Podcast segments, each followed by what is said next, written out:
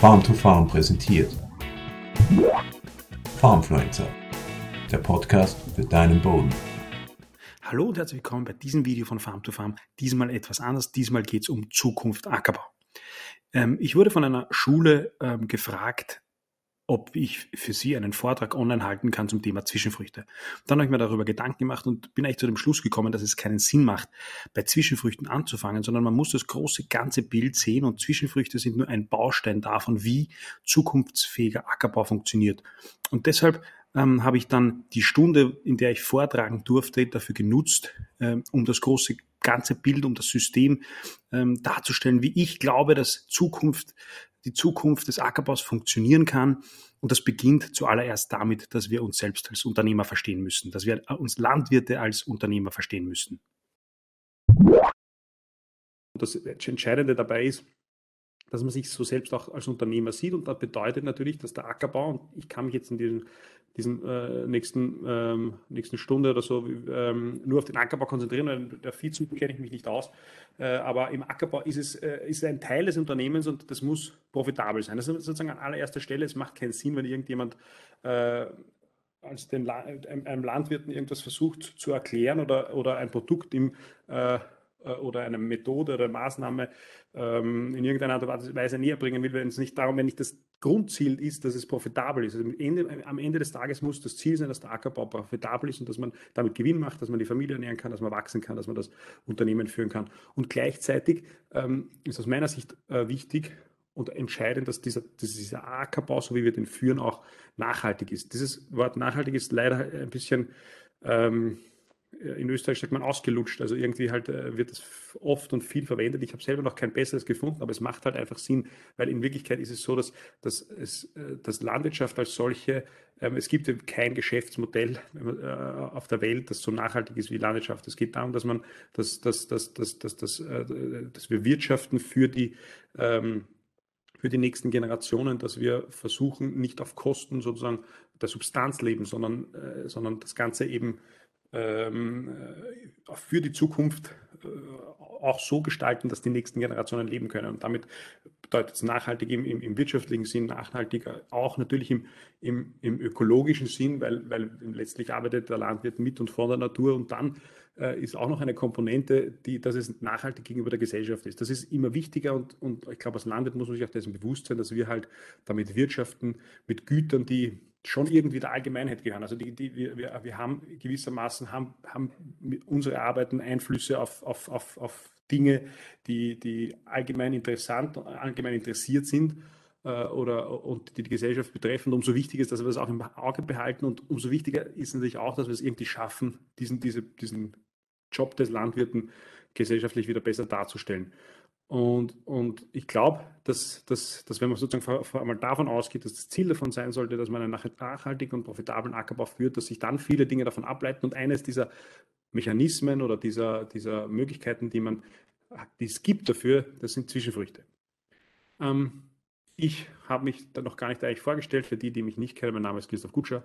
Ich bin Landwirt und ähm, wir haben einen kleinen landwirtschaftlichen Betrieb mit rund 40 Hektar Ackerbau im Dulnerfeld. Das ist im Ostösterreich und nebenbei, also der ist nebenbei und eigentlich der, der Brotberuf, das, was ich täglich mache, ist Landhandel. Wir haben ein Landhandelsunternehmen, ein Familienunternehmen und da beschäftigen wir uns schon seit Jahren sehr intensiv auch mit Saatgut und Zwischenfrüchten. Ähm, das mache ich gemeinsam mit meinen Brüdern und betreibe eben diesen Kanal Farm to Farm und, und, und ähm, in dem Zusammenhang ähm, sozusagen haben wir diese, dieses, dieses, diese Marke oder dieses äh, Unternehmen Farm to Farm gegründet und jetzt versuche ich sozusagen ähm, euch ähm, nochmal in den, in den, zu, meiner, meiner, Meinung nach zu erklären, wie man, diese, die, wie man zu diesem Ackerbau kommt. Äh, und das allererste ist, das steht hier rechts oben, das allererste, das dafür entscheidend ist, dass, dass, dass, dass, dass, dass man den Betrieb wirtschaftlich nachhaltig führen kann, ist, das seid ihr selbst. Also alle, es ist irrelevant, welche, welche, welches, äh, welche Zwischenfrüchte man einsetzt, welches, welchen Dünger, welche Bodenhilfsstoffe, wie man alles macht, wenn man nicht als allererstes selbst im Kopf sozusagen damit beginnt. Ja. Also es, das ist alles Entscheidendste. Ihr müsst, ihr müsst sozusagen selbst wollen, äh, ihr müsst reflektiert sein Ihr müsst, ihr müsst euch diese Ziel setzen, dann funktioniert das. Dann kann man quasi einen stabilen Boden aufbauen, einen lebendigen Boden aufbauen und dieser stabile und lebendige Boden bedeutet, Ertragsstabilität bedeutet, dass man weniger Einflüsse und weniger abhängig ist von, von Extremwitterungsereignissen.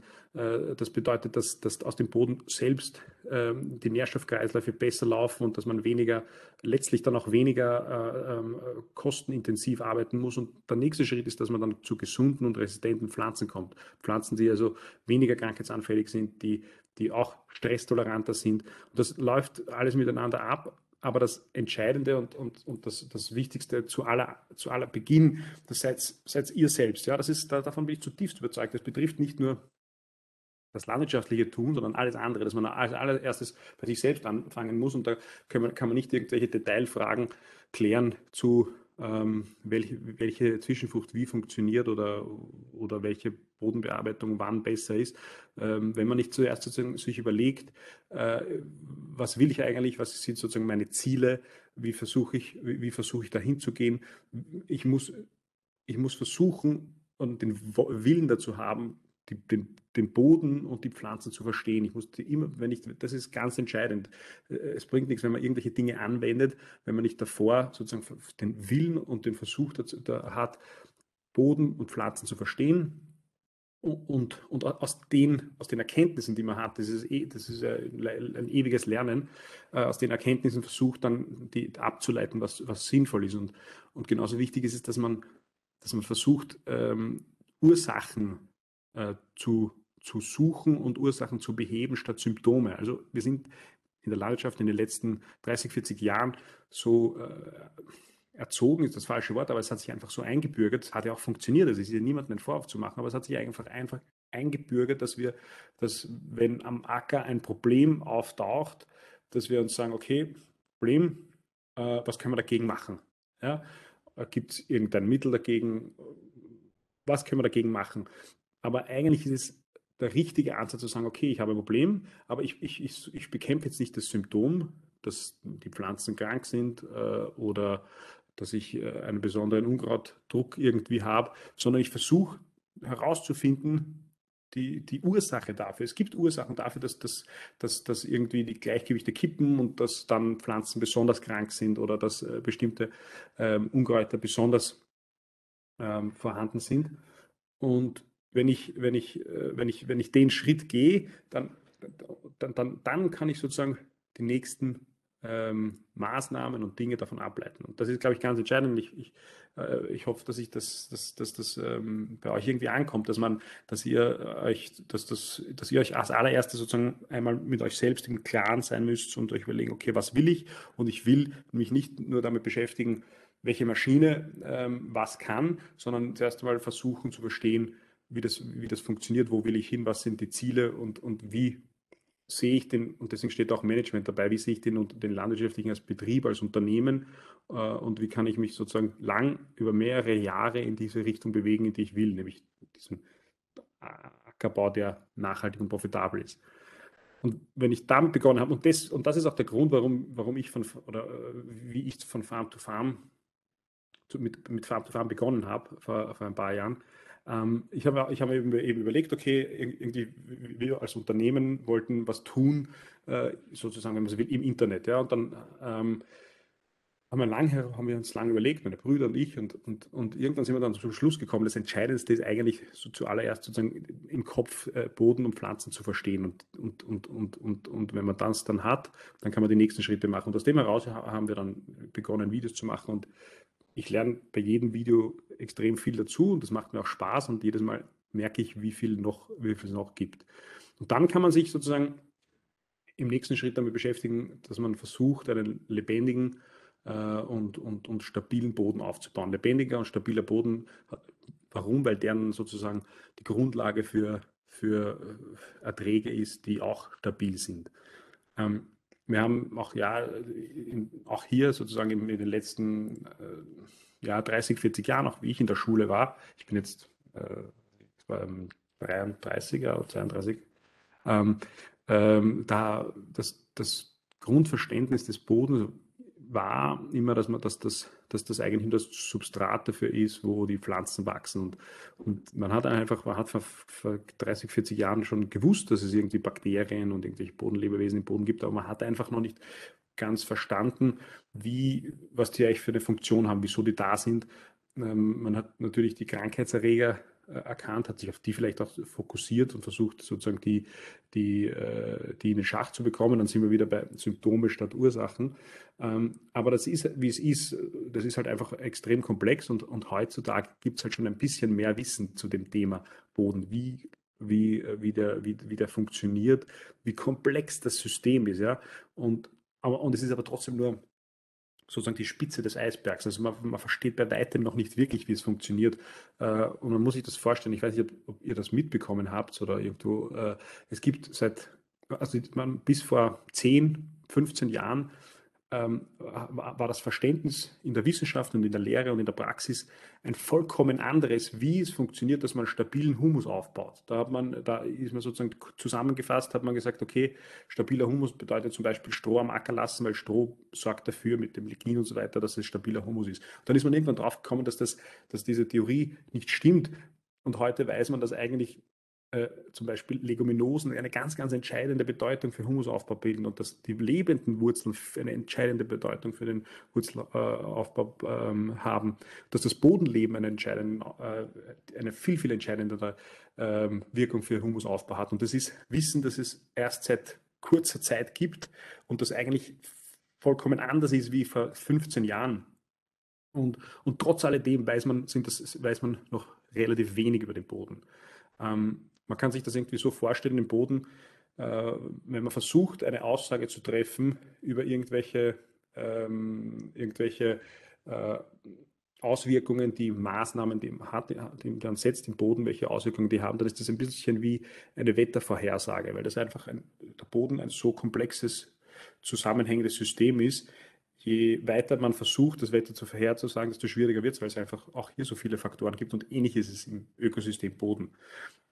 Aber ähm, klar ist, dass diese, dass, dass, dass, und diese Erkenntnis gibt es und die hat man, ist, dass man mit dem, mit dem Ziel des, des lebendigen und stabilen Bodens, dass man dann ähm, ähm, abgesichert ist und die Pflanzen mit, mit, besser mit Stress zurechtkommen, besser mit ähm, Extremwitterungsereignissen und auch die Nährstoffzufuhr von außen geringer sein muss. Und was bedeutet das? Wie kann man, wie kann man, welche Maßnahmen, das ist jetzt keine endgültige Aufzählung, aber welche Maßnahmen kann man setzen, um äh, einen Boden lebendig und stabil zu machen. Lebendig heißt, man muss natürlich das Bodenleben fördern. Und das heißt in erster Linie Boden schützen und bedecken. Es macht, ähm, es, es ist ganz, ganz, ganz zentral, dass der Boden das ist euer größtes Kapital, ähm, dass, dass, ihr versucht, ihn so gut wie möglich zu schützen und nämlich vor äußeren Witterungseinflüssen. Ähm, es, gibt, ähm, es gibt eigentlich nichts Schlimmeres, wie, äh, wie wenn, wenn, in irgendeiner Art und Weise von euch der Boden abgetragen wird, äh, sei es durch Wasser oder durch Wind. Ihr müsst euch des, dessen bewusst sein, dass wenn, wenn, ähm, wenn Boden ähm, weggeschwemmt wird dann sind, oder, oder mit dem Wind abgetragen wird, dann ist das feinster Staub, feinste, feinste, die feinsten Tonteilchen, die sich sozusagen im Wasser lösen und weggeschwemmt werden. Und, und die feinsten Tonteilchen, das sind die äh, Partikel im Boden, die auch die größte Oberfläche haben und die, die haben Ladungen. Diese Oberflächen haben elektrische Ladungen, an denen Nährstoffe binden gebunden sind. Ganz abgesehen davon, dass natürlich Struktur verloren geht und, und, und, das, und, ähm, und dass, dass diese Tonteilchen auch Tonhumus Komplexe bilden äh, sollen und eigentlich andere Funktionen haben. Aber wenn in jedem Fall, in dem Tonteilchen durch Wasser oder Luft weggeschwemmt werden, dann verliert sie Nährstoffe genauso, die an diesen Tonteilchen anhaften. Atome oder Moleküle, die da dran haften, die einfach dann verweht werden. Das heißt, das ist, das ist, das ist äh, einfach pures Geld, euer Kapital, das verloren geht, wenn Boden äh, weggeschwemmt wird oder weggeweht wird. Und das schaut auf den ersten Blick oder vielleicht nicht so schlimm aus, aber wenn man sich mal überlegt hat, was da passiert, ist es eine Katastrophe. Das muss oberstes Ziel sein. Und genauso ähm, muss Ziel sein, dass man versucht, wenn man einen lebendigen Boden fördern will, klarerweise, dass man äh, ein Bodenleben fördert, ein vielfältiges Bodenleben fördert. Man muss versuchen, den Boden ausgeglichen zu ernähren. Ähm, das heißt, das ist auch ganz interessant, dass, dass, dass, man, dass man so ein bisschen verstanden hat, dass, es, dass, dass auf der einen Seite gilt es, den Boden zu ernähren, und auf der anderen Seite gilt es, die Pflanze zu ernähren. Das ist aber eigentlich das Gleiche, weil im Boden, äh, der Boden, jeder Boden hat natürlich bestimmte Nährstoff, ähm, Nährstoff äh, sozusagen Verhältnisse und man hat gesehen und oder gelernt, dass, dass, dass es nicht nur darum geht, wie viel absolut vorhanden ist, sondern dass es, dass es auch so ist, dass wenn ein Nährstoff extrem im Überhang ist gegenüber anderen, dass das zu dass das Auswirkungen auf die Verfügbarkeit von anderen Nährstoffen hat. Das heißt, es geht, es, geht, äh, es geht darum, dass man versucht, diesen Boden eben entsprechend ausgeglichen zu ernähren und Missverhältnisse auszugleichen. Es geht darum, dass man den Boden schont, weil wenn man ein Bodenleben aufgebaut hat, ein vielfältiges Bodenleben aufgebaut hat, den Boden schützt und bedeckt, dann ist natürlich jeder Eingriff mit Bodenbearbeitung ein Eingriff in das Bodenleben und reduziert sozusagen das Ziel des lebendigen Bodens wieder. Man muss aber natürlich hier dazu sagen, dass das, das, das wieder mal in den Kopf rufen, wir sind natürlich Landwirte, wir sind Unternehmer und wir müssen natürlich Kompromisse eingehen, um wirtschaftlich arbeiten zu können. Das heißt, ähm, im schönsten und besten Fall schafft man es, Boden vollkommen zu schonen und gar keine Bodenbearbeitung zu, zu machen, aber das ist halt von jedem Betrieb zu Betrieb anders. Man muss da nicht irgendwie dogmatisch hart sein und das ist, das ist das eine und das ist das andere und, alles, und dazwischen gibt es nichts. Aber es ist äh, wichtig, glaube ich, fürs Verständnis zu sagen, dass, dass, dass jeder Eingriff in den Boden, jede Bodenbearbeitung natürlich Auswirkungen hat und, und ein bisschen im, im, nicht äh, entgegen dem Ziel steht, dass man den Boden lebendig und stabil schafft. Ähm, ein, ein, ein, äh, ein, genauso wichtig ist, dass man versucht, den Boden permanent ähm, bewachsen zu lassen mit lebenden Wurzeln. Die, wie schon zuvor erwähnt, diese Humustheorie von früher, die wurde äh, breit, also das ist breite anerkanntes Wissen mittlerweile, ähm, ersetzt durch eine andere, in der man festgestellt hat, dass, es, dass, diese, dass die lebenden Pflanzen ähm, sehr, sehr viel Kohlenstoff ausscheiden, Wurzelexudate, die dafür verantwortlich sind, dass, dass, dass dieser Kohlenstoff im Boden gebunden wird und dass sich stabiler Humus baut. Das ist ein hochkomplexes Thema und, und, und könnte man eh auch ewig darüber reden. Das ist das Futter fürs Bodenleben. Das sorgt dafür, dass letztlich die Strukturen im Boden geschaffen werden, dass der Boden ein Gerüst bekommt, dass der Boden eben dann stabil ist. Ähm, und entsprechend wichtig ist es, dass der Boden bewachsen ist und dass der Boden, äh, dass, dass, dass lebende Wurzeln drauf sind. Ein nackter, leerer Boden, da passiert nichts, da kommt nichts von oben, ähm, von oben hinein, kein Futter ähm, in, in, und, und, und, und, es steht sozusagen. Und, und zuletzt ähm, das spielt alles ja miteinander hin, äh, zusammen. Zuletzt ist es, muss es auch das Ziel sein, dass man versucht, artenreiche Fruchtfolgen und Zwischenfrüchte zu, äh, zu integrieren. Ähm, Warum das? Weil, weil, äh, das, weil das einfach alles miteinander zusammenhängt. Das Bodenleben wird primär dadurch beeinflusst, welche Pflanzen am Acker stehen. Das heißt, ähm, wenn ich immer dieselbe Pflanze am Acker habe, dann wird das ein ganz, ganz einseitiges ähm, System sein, eine einseitige Population an Mikroorganismen, die sich dort etablieren. Und, ähm, und sind, die sind dann, dann besteht natürlich eine Gefahr, dass das natürliche Gleichgewicht, das sozusagen auch Pathogene, also Krankheitserreger in, in, in, Schach hält, dass das äh, ins Wanken kommt. Und, und, und um diesen Zielboden, wenn man so will, den stabilen, lebendigen Boden zu schaffen, braucht man Diversität, braucht man ein vielfältiges Bodenleben und das wiederum schafft man nur durch artenreiche Fruchtfolgen. Und auch da ist es natürlich so, dass, man, dass das nur dann funktioniert, wenn, wenn, ähm, wenn, wir, wenn das wirtschaftlich ist und wenn wir, ähm, wenn wir also ihr seid zum größten Teil Milchviehbetriebe ähm, und da gibt es Einschränkungen, dass, äh, dass, äh, dass also, oder, oder, anders gesagt, jeder Betrieb hat, muss produzieren, ähm, das, was er braucht und das, was er vermarkten kann. Und äh, entsprechend äh, ist es nicht einfach, dass man sagt, er macht jetzt eine zehngliedrige Fruchtfolge. Aber das sollte man im Kopf behalten, dass man das versucht, so weit wie möglich zu machen. Und eine Möglichkeit, eine Möglichkeit ist natürlich dafür, äh, sind natürlich Zwischenfrüchte, weil ich da die Fruchtfolge sozusagen erweitern kann. Und dann kann ich zum nächsten, komme ich sozusagen zum nächsten Schritt. Äh, dann, dann habe ich schon mal die, die, die Grundlage geschaffen für gesunde und resistente Pflanzen. Das heißt, äh, der Boden als Grundlage und dann kann ich die Pflanzen gesund ernähren, dann kann ich die Pflanzen stimulieren. Da gibt es äh, verschiedenste Möglichkeiten, um Pflanzen ähm, um Pflanzenwachstum entsprechend in die richtige Richtung zu stimulieren. Und dann steht hier auch noch äh, ein Punkt des Leguminosen integrieren. Das, äh, das, das ist ein, ein etwas, das ähm, vielleicht, ähm, vielleicht oft unterschätzt wird, aber es ist auch unheimlich wichtig, dass man, dass man diese Leguminosen meiner Meinung nach in die Fruchtfolge integriert. Nicht nur, weil sie, das geht meistens werden Leguminosen reduziert darauf, dass sie Stickstoff aus der Luft binden können. Äh, aber es ist eigentlich so, dass die, die, die ähm, Leguminosen durch das gute und leicht verdauliche Futter fürs Bodenleben, für dieses Biom im Boden auch ganz viele andere Funktionen haben.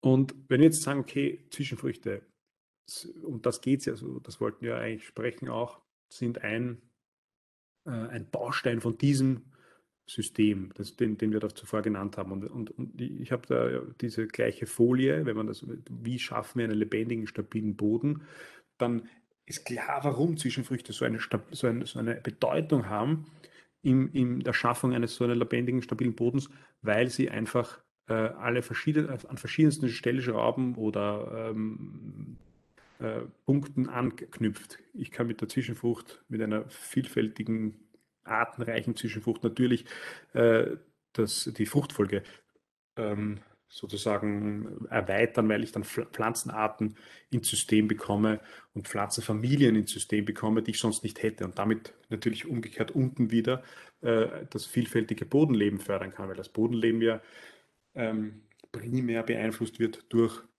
die Pflanzen, die oben wachsen. Ich kann mit der Zwischenfrucht natürlich die Funktion Boden schützen und bedecken ganz, ganz klar ähm, fördern. Wenn ich im Herbst den Acker nackt liegen lasse, dann äh, ist er dem Wind und Wetter ausgesetzt. Und das ist natürlich nicht so, wenn ich, wenn ich Pflanzen und Wurzeln drauf habe. Ich kann mit der Zwischenfrucht den durchgehenden maximalen Bewuchs sicherstellen. Ich kann lebendige Pflanzen in den Boden bringen.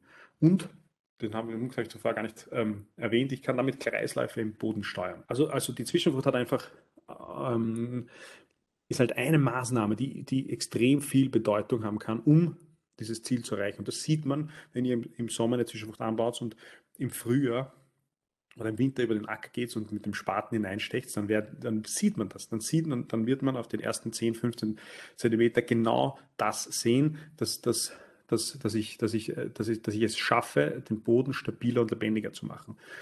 Dieser stabile Boden, das ist ja nicht nur physisch stabil, das ist, äh, das ist äh, sozusagen physikalisch stabil, wird er auch, wird er auch durch, die, durch, die, durch die Wurzeln, ähm, die die Zwischenfrucht macht, durch die, vor allem aber durch, durch das Bodenleben, durch diese Mikroorganismen, die da im Boden sind, die, ähm, die, die dafür sorgen, dass diese Tonteilchen, von denen wir zuvor schon gesprochen haben, ähm, letztlich mit, mit, mit, mit organischen Teilchen, mit Humusteilchen eine stabile Struktur schaffen, ein ideales Porenvolumen schaffen, der Boden äh, bekommt Luft, kann atmen ähm, und, und, und, und, und, und äh, bekommt eben diese Stabilität. Das Thema Kreisläufe im Boden steuern ähm, damit damit äh, kann man sozusagen auf den ersten Blick auf die Nährstoffkreisläufe sehen.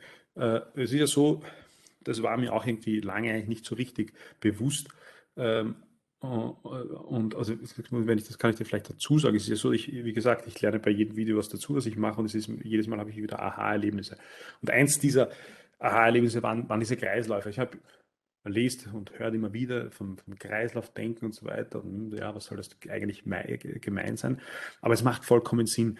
Ähm, ein, da jeder Nährstoff, bleiben wir beim einfachsten, beim Stickstoff, der ist eigentlich in, in, einem, in, in einem Kreislauf übers Jahr.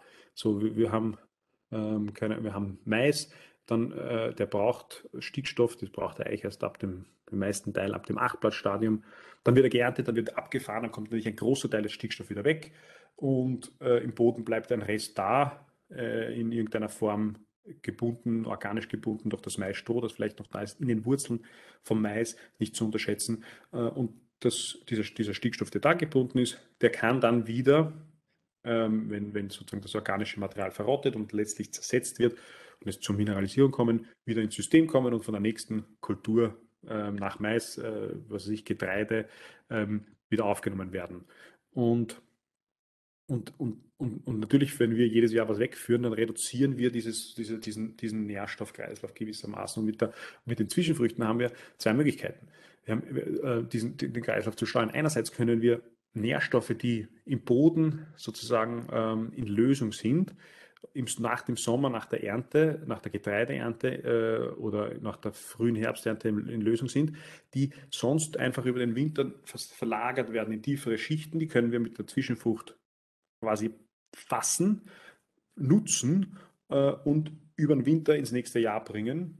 Und im nächsten Jahr sind sie dann zwar organisch gebunden, aber wir können, wir können, ähm, wir können, sie sind jedenfalls nicht verloren und ein Teil davon kann sozusagen in der Folgekultur wieder in, den Kreislauf geben. Die zweite Möglichkeit ist, ähm, dass man diese, diese, diese Kreisläufe, dass man sozusagen zusätzliche Nährstoffe, die nicht natürlich im Boden im, im, im System sind, ins System bringt. Entweder durch der Integration von Leguminosen, die ja Luft aus der Stick, äh, Stickstoff aus der Luft binden können. Das heißt, ich kann äh, diese, die, diesen, der, den Stickstoff, der in der Luft natürlich vorhanden ist, binden und, und, und, und, und, und, und schaffe sozusagen Stickstoff, neuen, bringe neuen Stickstoff in diesen Kreislauf für die Folgekulturen. Oder ähm, es gibt Wirtschaftsdünger am Betrieb, der der sozusagen in die Zwischenfrucht reinkommt, in den grünen Bestand der Zwischenfrucht im, im, im, im Herbst oder, äh, oder im Frühjahr. Egal, es gibt viele Möglichkeiten, aber jedenfalls kommen, kommen dann Nährstoffe, die dann von der Zwischenfrucht genutzt werden können und die, die dann wieder im Kreislauf sind und die dann, die man dann natürlich versuchen muss, irgendwie, und da sind wir beim Thema Steuern, ähm, im besten Fall so zu steuern oder so im Kopf zu haben, dass ich weiß, wann die, wann die Nährstoffe für, für die, meine Folgekultur ähm, verfügbar werden. Welche ähm, Zwischenfrüchte ja. werden Ihnen jetzt am ehesten geeignet? Die abfrierenden über Winter oder die winterharten? Welche am ehesten geeignet sind? Ja. Naja, ähm, das ist nicht so einfach zu beantworten. Also prinzipiell, und da kommt das, äh, es gibt drei Dinge, das ist eh schon diese Folie hier, drei Dinge, die bei der Zwischenfrucht zu berücksichtigen sind. Das ist erstens, ich brauche ein Ziel äh, oder mehrere Ziele. Ich muss mir überlegen, was ich, was ich damit machen will. Wenn, ich, wenn es jetzt darum geht, ähm, ähm, dass, ich, äh, dass ich zum Beispiel Nährstoffe, die im Boden sind, vom Wirtschaftsdünger ähm, äh, über den Winter bringen will und vielleicht im Frühjahr auch noch Gülle am Acker kommt, dann ist es sinnvoller, winterharte Zwischenfrüchte zu haben. Wenn ich aber, wenn ich, wenn ich, wenn ich das Ziel habe, ähm, dass ich, wenn ein Ziel dabei ist, dass ich im Frühjahr ähm, so mit so wenig wie möglich ähm, Bodenbearbeitung und mit bestmöglich keinem Herbizid auskomme, dann kann ich wiederum nur, äh, nur Abfrostende nehmen. Also wenn man sich anschaut, es gibt einfach extrem viele Ziele, die, die, man sich, die man möglicherweise mit einer Zwischenfrucht erreichen kann. Ich habe da einfach ein paar aufgeschrieben.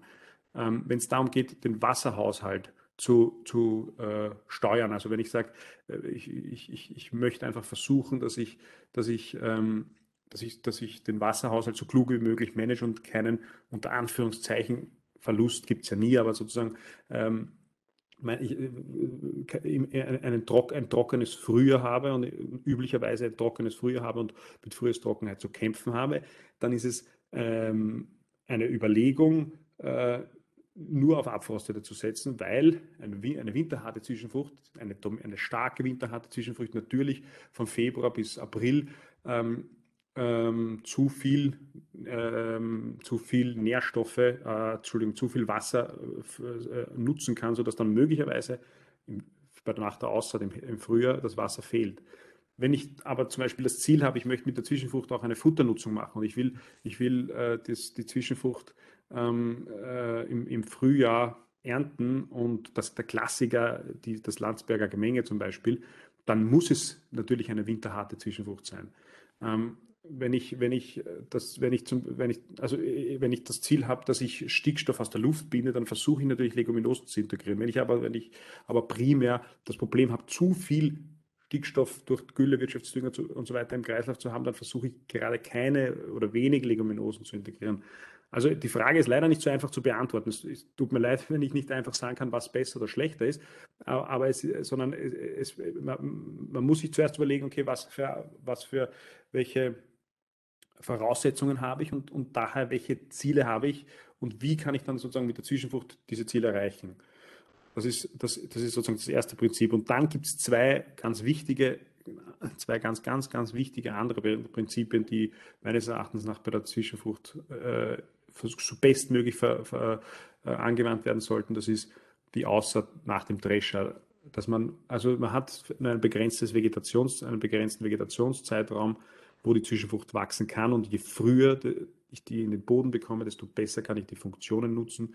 Die zweite, zweite, das dritte sozusagen Prinzip ist, wenn ich für die Zwischenfrucht schon Geld in die Hand nehme und äh, Ziele habe, die ich versuche zu erreichen, dann, dann sollte man das auch bestmöglich mit einer Technik machen, wo ich sicherstellen kann, dass das funktioniert, also mit einer Sehtechnik, die ich auch bei Hauptkulturen anwende.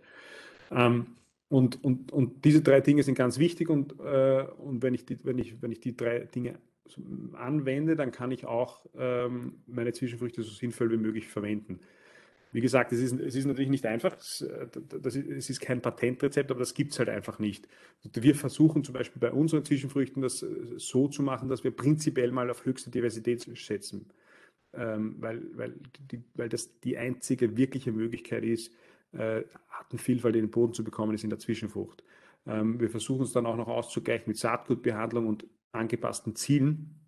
Aber letztlich sind die Ziele halt betriebsspezifisch. Wenn du Interesse an unseren Zwischenfruchtmischungen hast, dann schau auf unserer Website vorbei www.farmtofarm.eu oder äh, kontaktiere uns in den sozialen Medien. Wir bieten Standardmischungen an, die genau versucht sind, solche äh, all unsere Prinzipien zu erfüllen.